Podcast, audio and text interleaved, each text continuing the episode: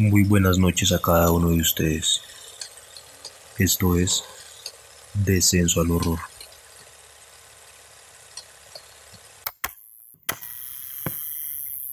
Capítulo 2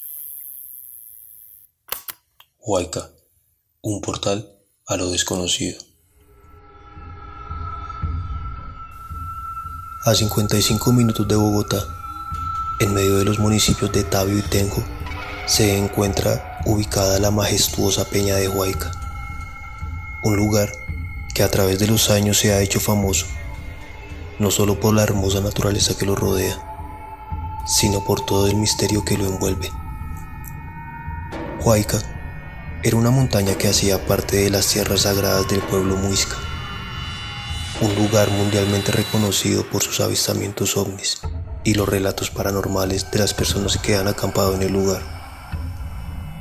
Tanto así que la mayoría de habitantes de estos dos municipios alguna vez en su vida han presenciado objetos voladores no identificados. La peña de Huayca también fue testigo de un hecho lamentable. Y es que cuando llegaron los españoles, arrasaron todo a su paso. Los muiscas sobrevivientes a la barbarie, en un acto infinito de rebeldía y libertad, prefirieron lanzarse al vacío antes de verse obligados a renunciar a sus creencias. Se creen que fueron varios los suicidios masivos.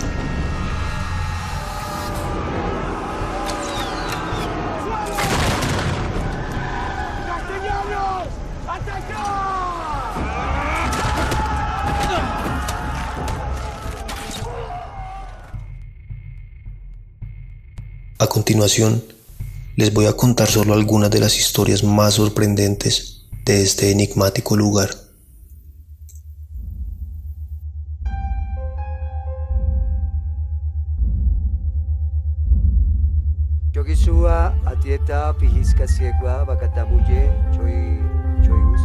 Alienígenas ancestrales.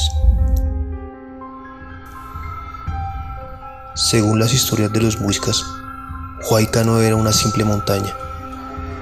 Para ellos, se trataba de un portal que les permitía estar en contacto con sus dioses, los cuales se manifestaban como pequeñas esferas de luz que sobrevolaban el cielo nocturno.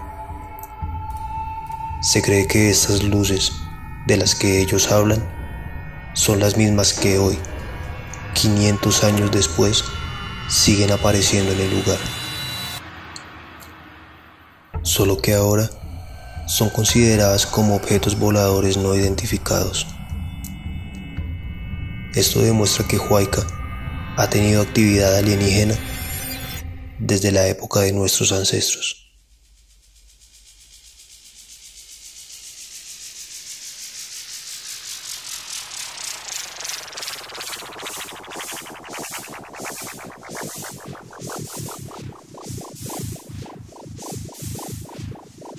Abducciones. Desde los años 80 empezaron a crecer los rumores de algunos senderistas que subían a Huayca y jamás regresaban. El hecho era atribuido a raptos alienígenas. Sin embargo, nunca se le prestó la mayor atención hasta 1991, cuando ocurrió el caso de Luis Eberto. La historia es esta. El 5 de diciembre de 1991, a la estación de policía de Pitalito Huila, llegó semidesnudo y bastante perturbado el señor Luis Eberto Rodríguez, un campesino que asegura haber sido abducido por un objeto extraño y luminoso, mientras cabalgaba desde su casa ubicada en Tenjo hasta su trabajo. Vale la pena recordar que entre Tenjo y Pitalito hay una distancia de 500 kilómetros aproximadamente. Es decir, unas 8 horas de trayecto en automóvil. Jamás se pudo comprobar que este hecho hubiera ocurrido realmente, pero hay personas que aseguran que esta historia es una farsa. Existe otra historia llamada Ciudadano Perdido, de la cual no hay mucha información, pero algunos habitantes de Tabio dicen que un joven desapareció subiendo a la peña y luego, después de 20 años, reapareció, sin signos de envejecimiento y al parecer con poderes curativos. Duró pocos días en el pueblo y fue apodado el ciudadano perdido. Cuentan que el hombre visitó a su madre, quien de inmediato lo reconoció. Luego volvió a desaparecer para nunca más volver.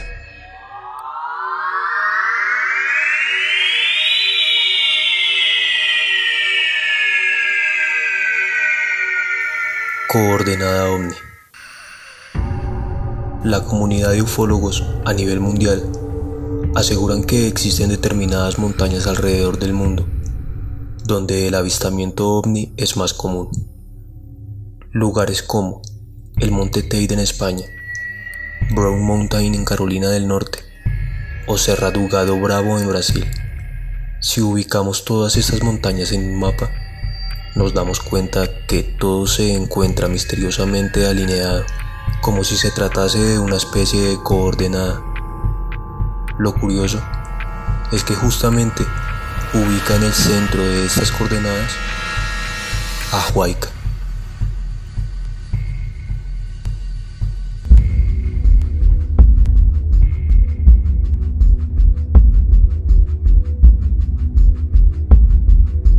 La pintora de la peña.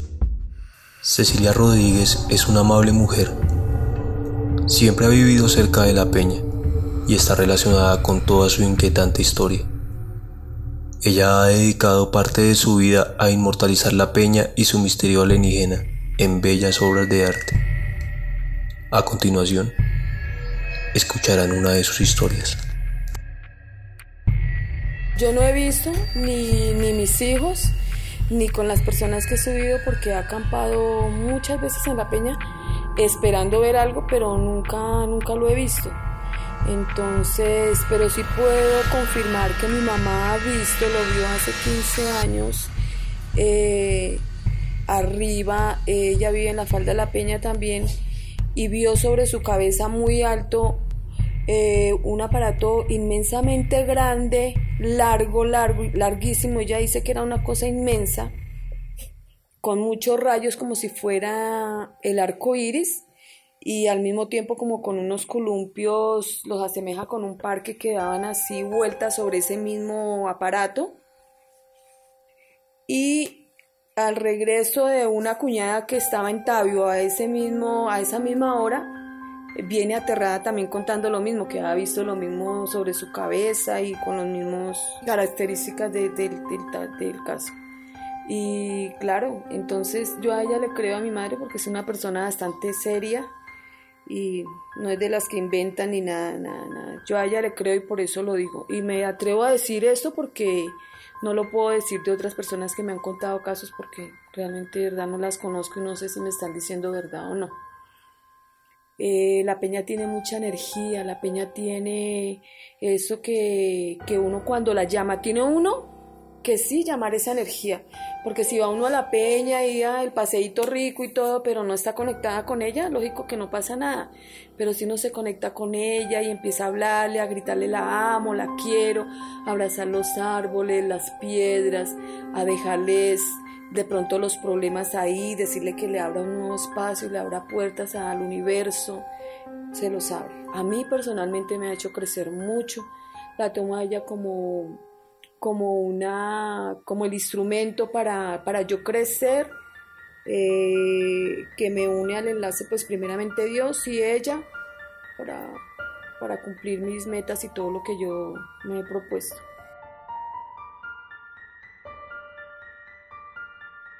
Aparte de estas historias, quisiera contarles lo que viví en carne propia hace un par de meses, cuando decidí ir a acampar a Huayca. A las 10 de la mañana comenzamos a subir los 3100 metros que mide la peña. El recorrido normalmente es de tres horas. Sin embargo, por alguna razón que aún no nos explicamos, tardamos un poco más de cinco horas en llegar a la cima.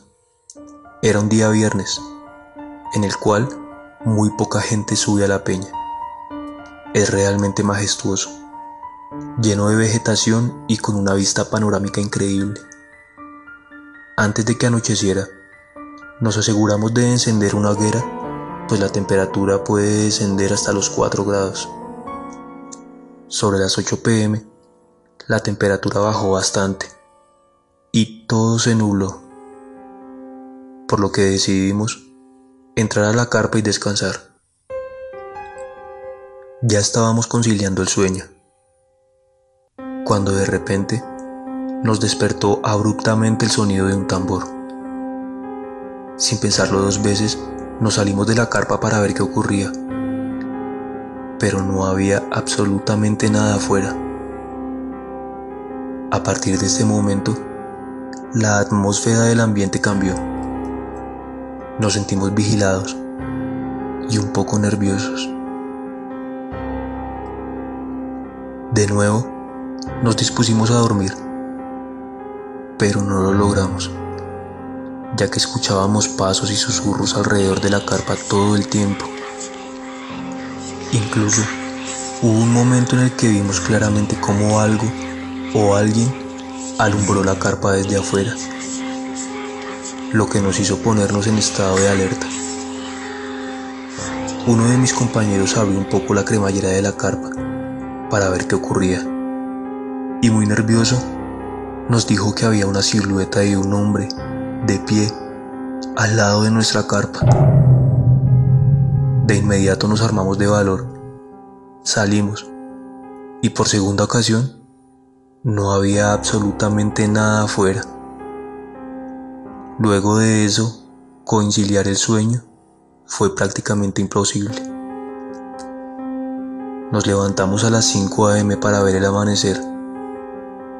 No fue posible. La niebla no se había disipado. A las 7 a.m. levantamos todo y empezamos el descenso. La verdad, fue una experiencia bastante extraña. Tal vez estas historias son difíciles de creer hasta que se viven en persona. Realmente siento que nos vimos envueltos en una experiencia paranormal. No cabe duda de que Huayca es un lugar especial y sagrado que esconde muchos misterios. Huayca es un portal a lo desconocido.